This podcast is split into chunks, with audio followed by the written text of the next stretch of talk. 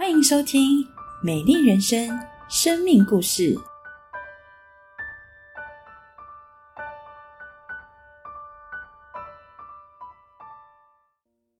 嗨，大家好，我是陈慧。大家好，我是启颖，她是我的姐姐，然后我是美眉，欢迎大家来到我们的小小聊天室。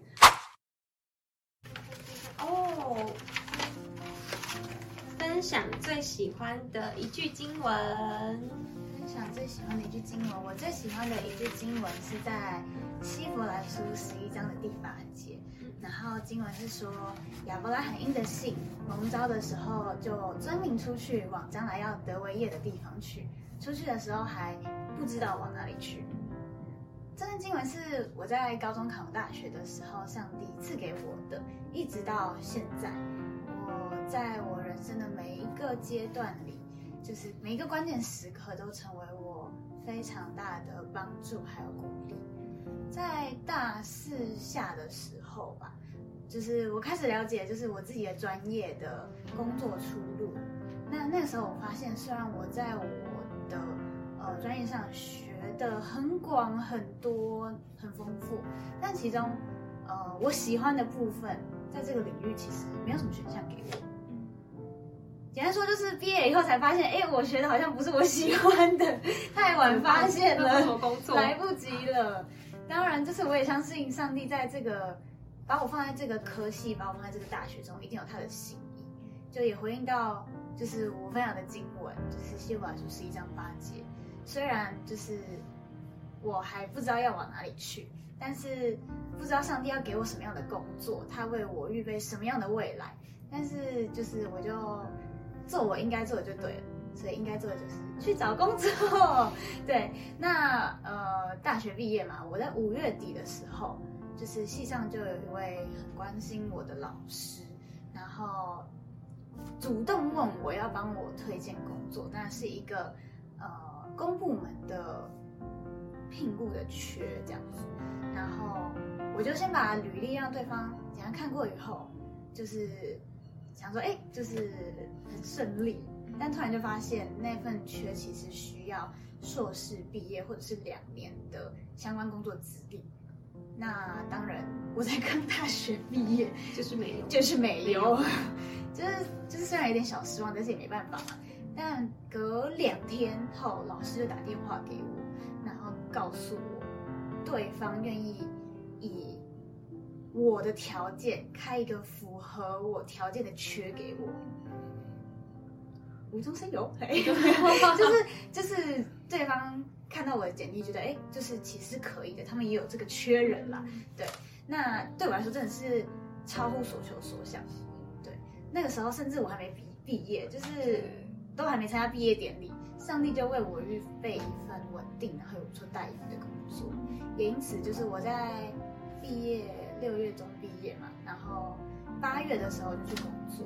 超级无缝接轨，对，而且那时候疫情还蛮严重，就真的是一解封，找工作都找的很辛苦的情况下，对我就在家里，然后接电话，家里面试，然后就去工作。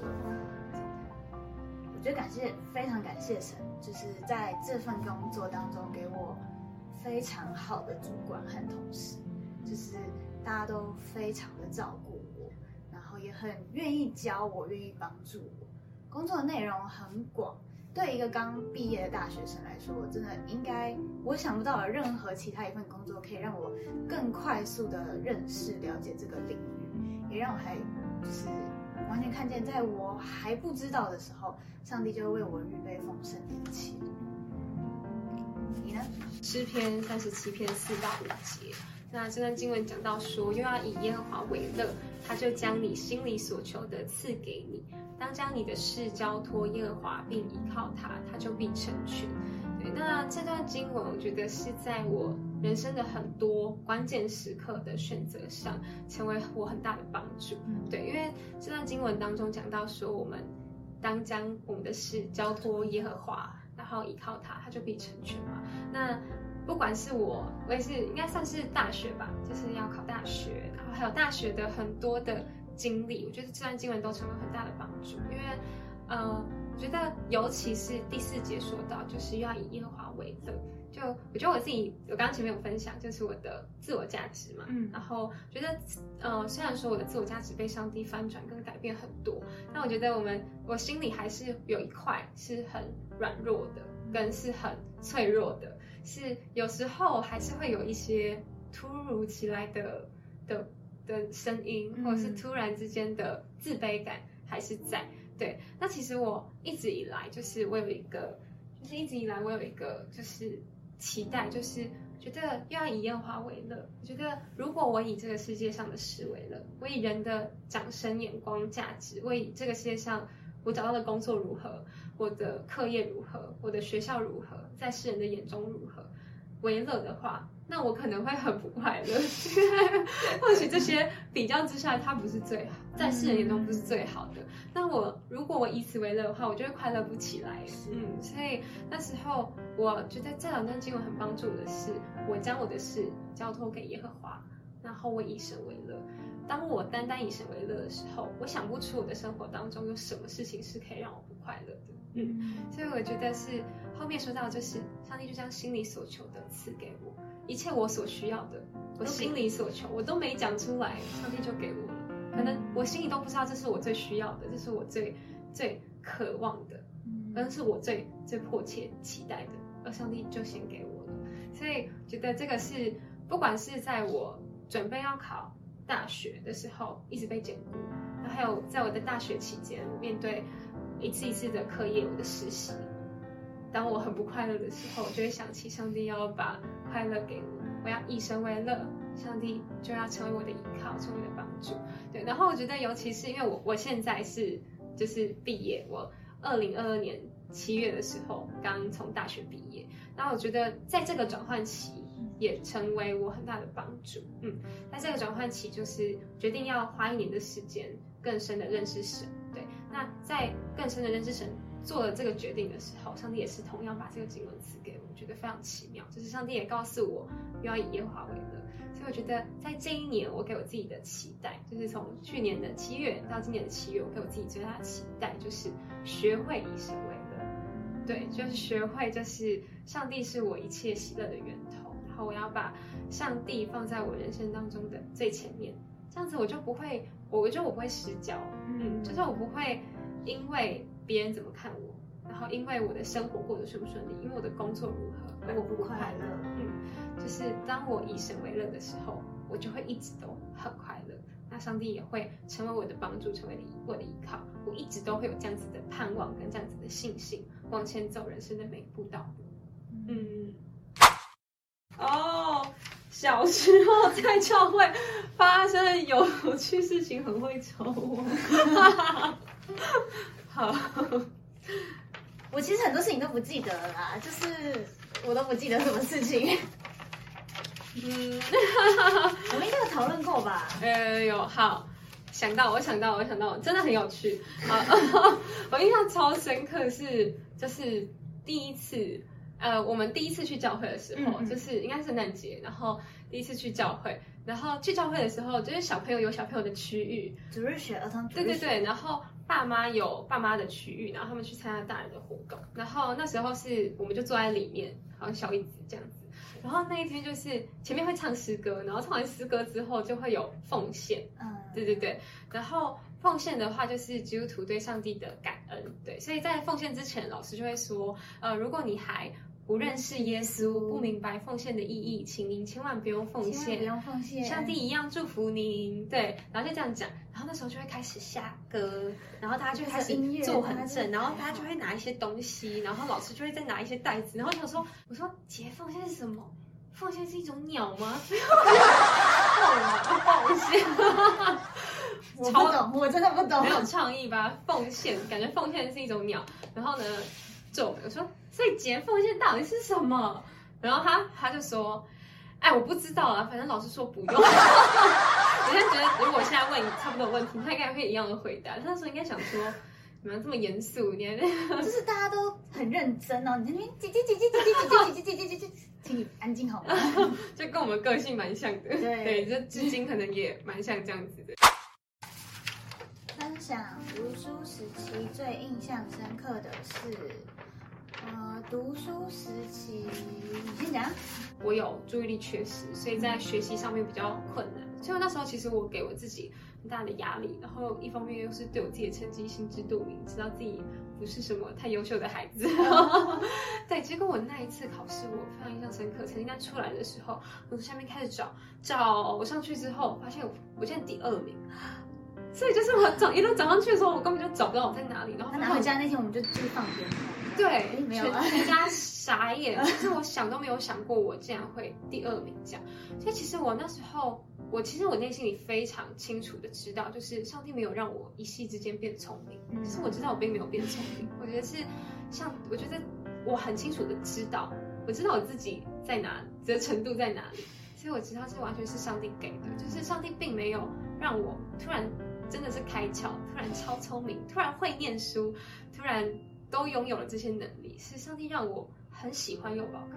然后我觉得，尤其是我学的那些东西，是我有兴趣，而且是我很在行的东西。嗯，对，就是那些东西是，呃，就像是因为我很喜欢小孩嘛，所以那些东西对我来讲，好像就是浑然变成自然而然。我背很快，我理解的很快，而且我可以举一反三。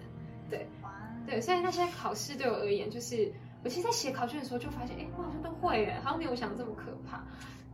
对，所以我觉得真的是，我知道这是上帝帮助我，然后知道是上帝让我很喜欢，而且我在接下来三年内，我都有感受到，就是我很喜欢这个科系，然后很喜欢孩子。对对对，嗯，没错，这是我在高中的时候很印象深刻。那另外一个很印象深刻的，应该是我高中三年成绩都非常好，开始到大概到高二快要高三那时候，就觉得哎。其实是不是我其实还蛮厉害的？没错，我飘了，那个尾巴都翘起来了。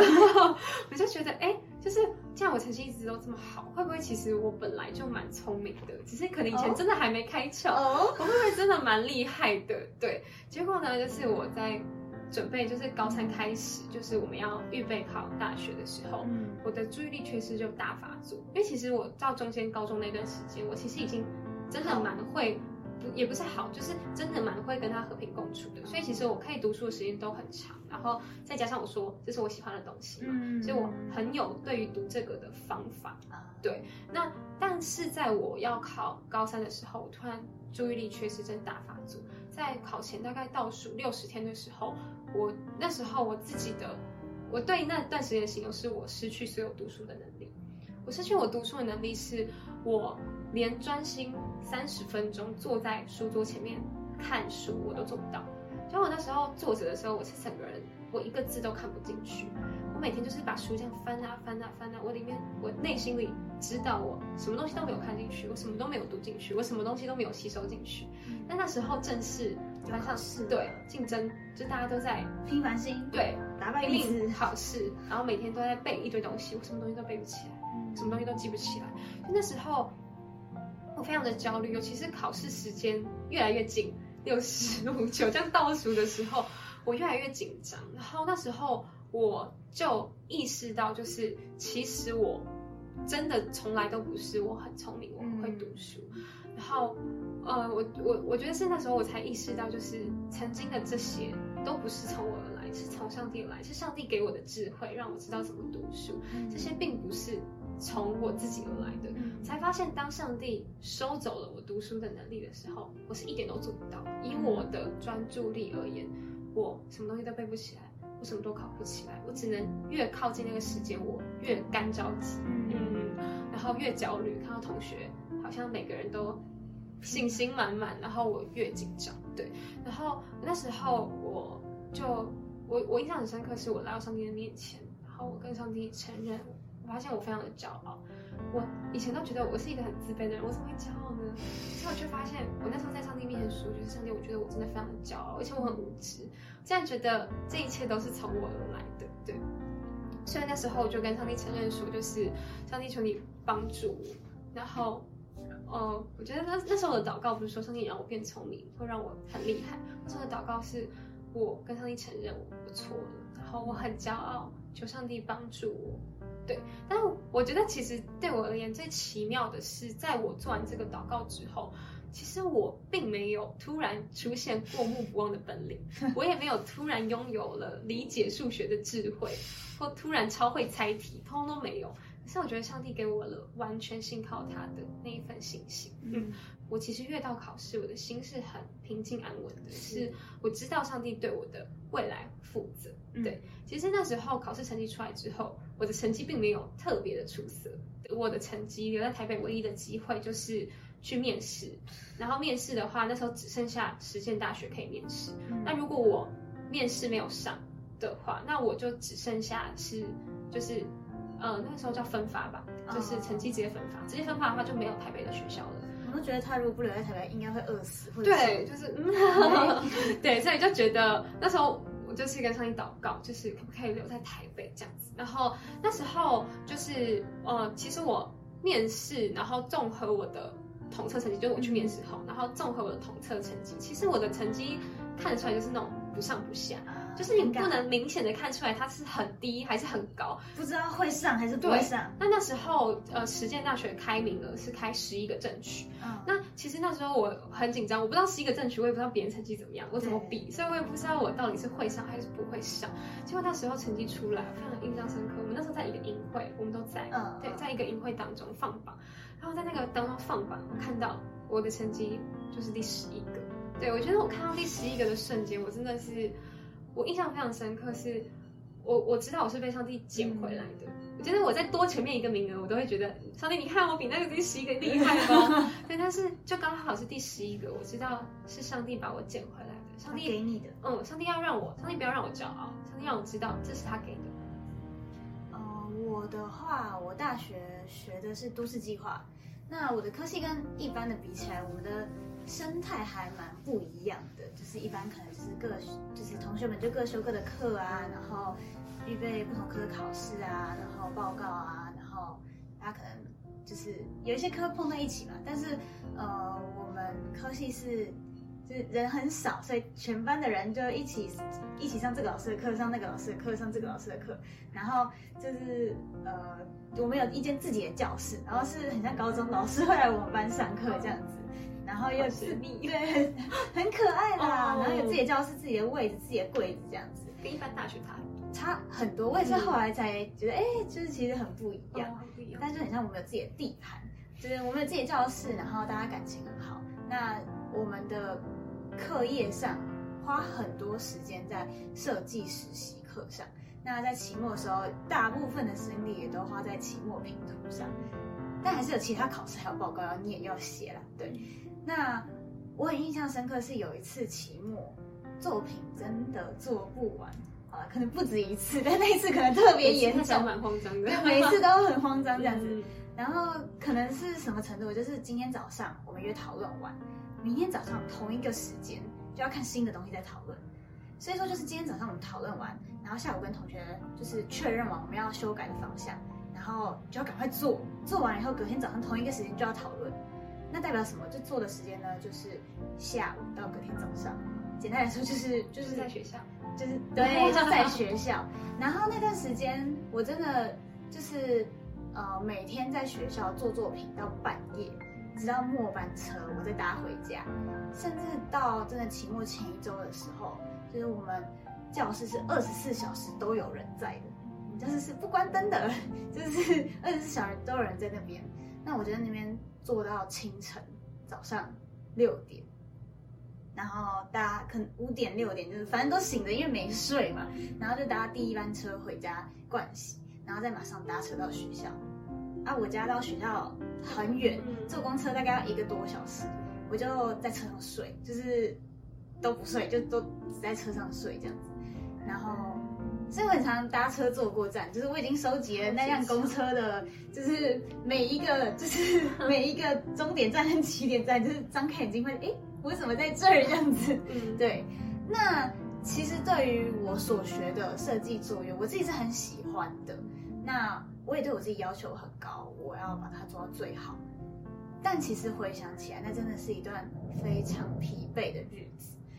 就是人真的需要好好睡觉呢。对，那想当然，我那段时间就是连睡觉的时间都在车上，就是也没有很好的跟上帝的关系，也没有很好的灵修生活。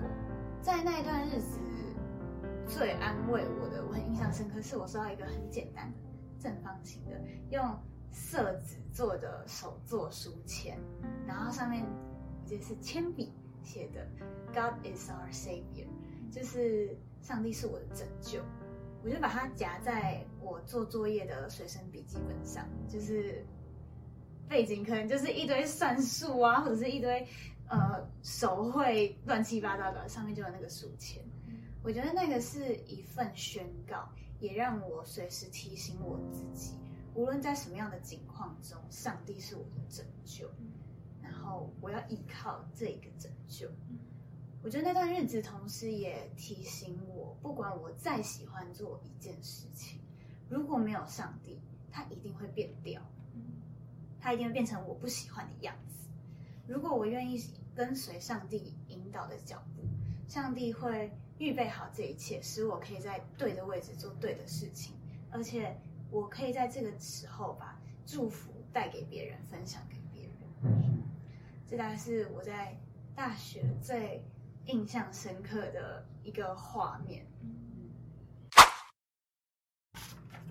然后，对未来有什么期待？期待对未来有什么期待？嗯，我有一位我我的话，就是我很印象深刻。对，就是有一位我很尊敬的基督徒老师曾经。跟我说过一句话，他说：“上帝带领的路没有白走的，每一步都有他的心意。”我觉得对于可能就对于从小在教会长大的我来说，就是刚刚提到说认识啊认识上帝啊，然后认识耶稣，对来说是一个很深刻的经历。嗯，对我来说可能不是一个瞬间的点，而是一个长长的过程。然后当我很认真的思想这个对我生命来说很重要的问题时，我知道上帝一路保守我。如果今天没有上帝，就像刚刚说的，我不可能有这么喜乐，然后有盼望的生命。我也相信，在过去我生命的每一个阶段，上帝都有不同的呼召，而上帝的选召，上帝给我的选择，上帝。把我放在那个时间、那个位置、那个做的那一件事情都没有错，每一步路都不会白走。呃，也回应到我刚刚前面分享最喜欢的经文：蒙召的时候就遵命出去，出去的时候其实都还不知道要往哪里去。我很期待未来，就是我可以更有弹性，然后更愿意接受改变，也因着。看见上帝已经应许要赐下丰盛的佳美之地，所以可以勇敢的顺服，勇敢的去做。嗯，我觉得我对未来的期待是，呃，应该是我现在的生活跟我现在的人生阶段刚好是在一个转换期。嗯，就是接下来的今年会开始要就是找工作这样子。嗯，我觉得是我自己的个性本身就比较慢熟。然后比较内向，虽然说我现在看起来应该开朗超级多，很多以前看起来比我还外向。对，就是很多的朋友都可能不太看不太出来，其实我比较内向，比较慢熟。对，然后而且我我觉得我自己有一个特性，就是我很喜欢事情很规律，就是很有一个规律性，然后不要有太大的改变。所以其实内心里就是希望过一个很安稳、安定和舒服。直接去养老算了，不会有巨变的生活，就比较。让我呃，可能心脏比较舒服，就是比较不会像云霄飞车一样高低起伏，然后很刺激、很可怕这样。但我觉得其实往往就是上帝，其实上帝带领有很多的惊喜，就上帝在我们生命当中放下了很多惊喜。他是要你坐上那个云霄飞车，你才会感受冲下去那个瞬间有多好玩。没有感觉，对，不喜欢。如果根本就不想要坐上去的话，就没办法去经历我在平地上看不到的风景。对，所以我觉得上帝他他带领是他的代理是超乎我所求所想的，是我用我的理智跟我用我以为对我最好的想要，是我想不到的。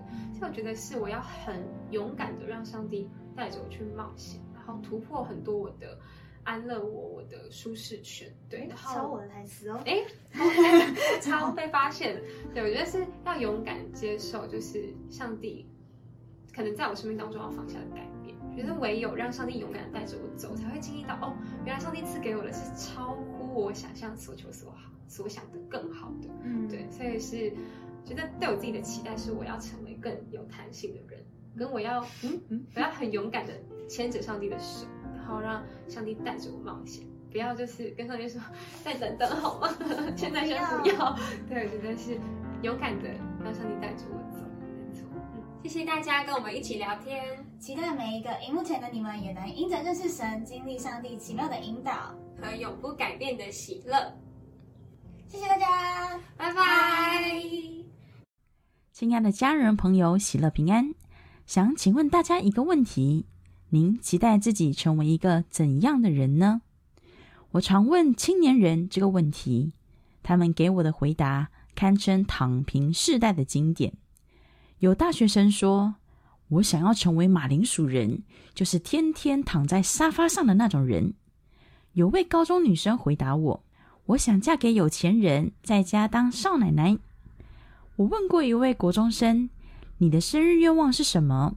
他回答我：“我想早点退休。”有可能是因为物质丰富的台湾相对舒适安逸的生活，让人渐渐的失去努力向上的心；也很有可能是因为整个大环境的巨变与压力，使人看不见未来的盼望，努力似乎也没有用，干脆选择放弃。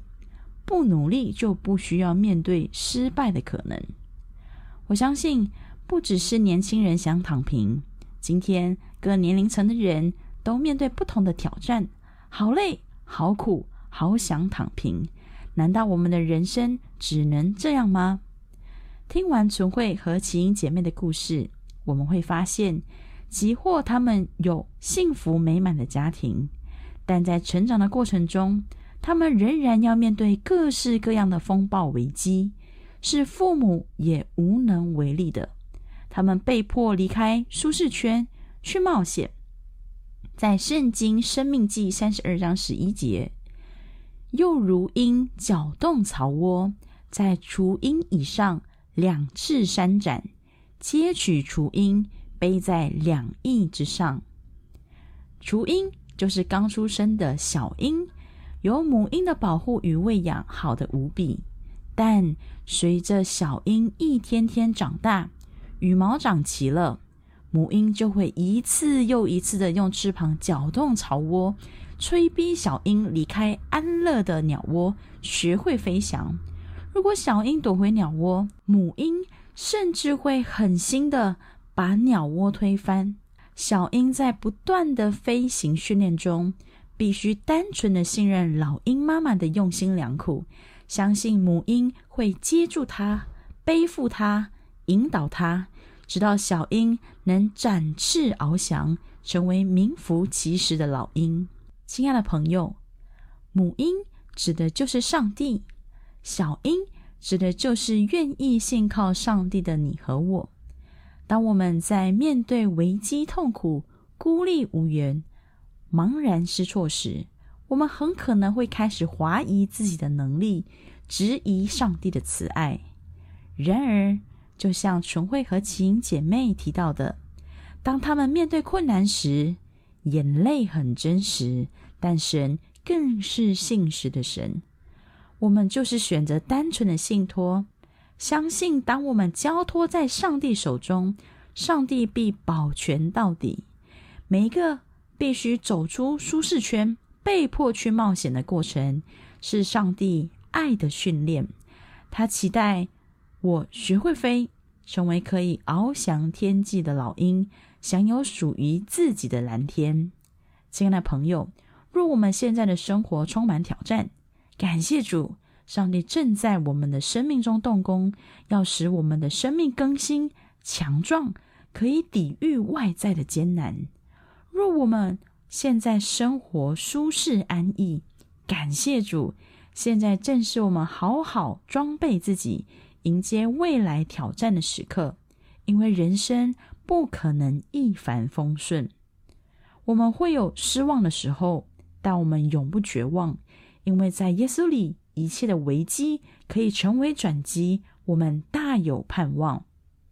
最后，我们要问：我该如何经历上帝的爱，让一切的危机变为转机呢？在圣经《生命记》三十二章十二节，这样耶和华独自引导他。并无外邦神与他同在。独自引导是一种专属的关系，就像老鹰一对一的引导小鹰。今天，天赋上帝也要这样一对一的引导我们人生的每一步。我们必须先相信他是独一的真神。我这一生要单单的信靠他。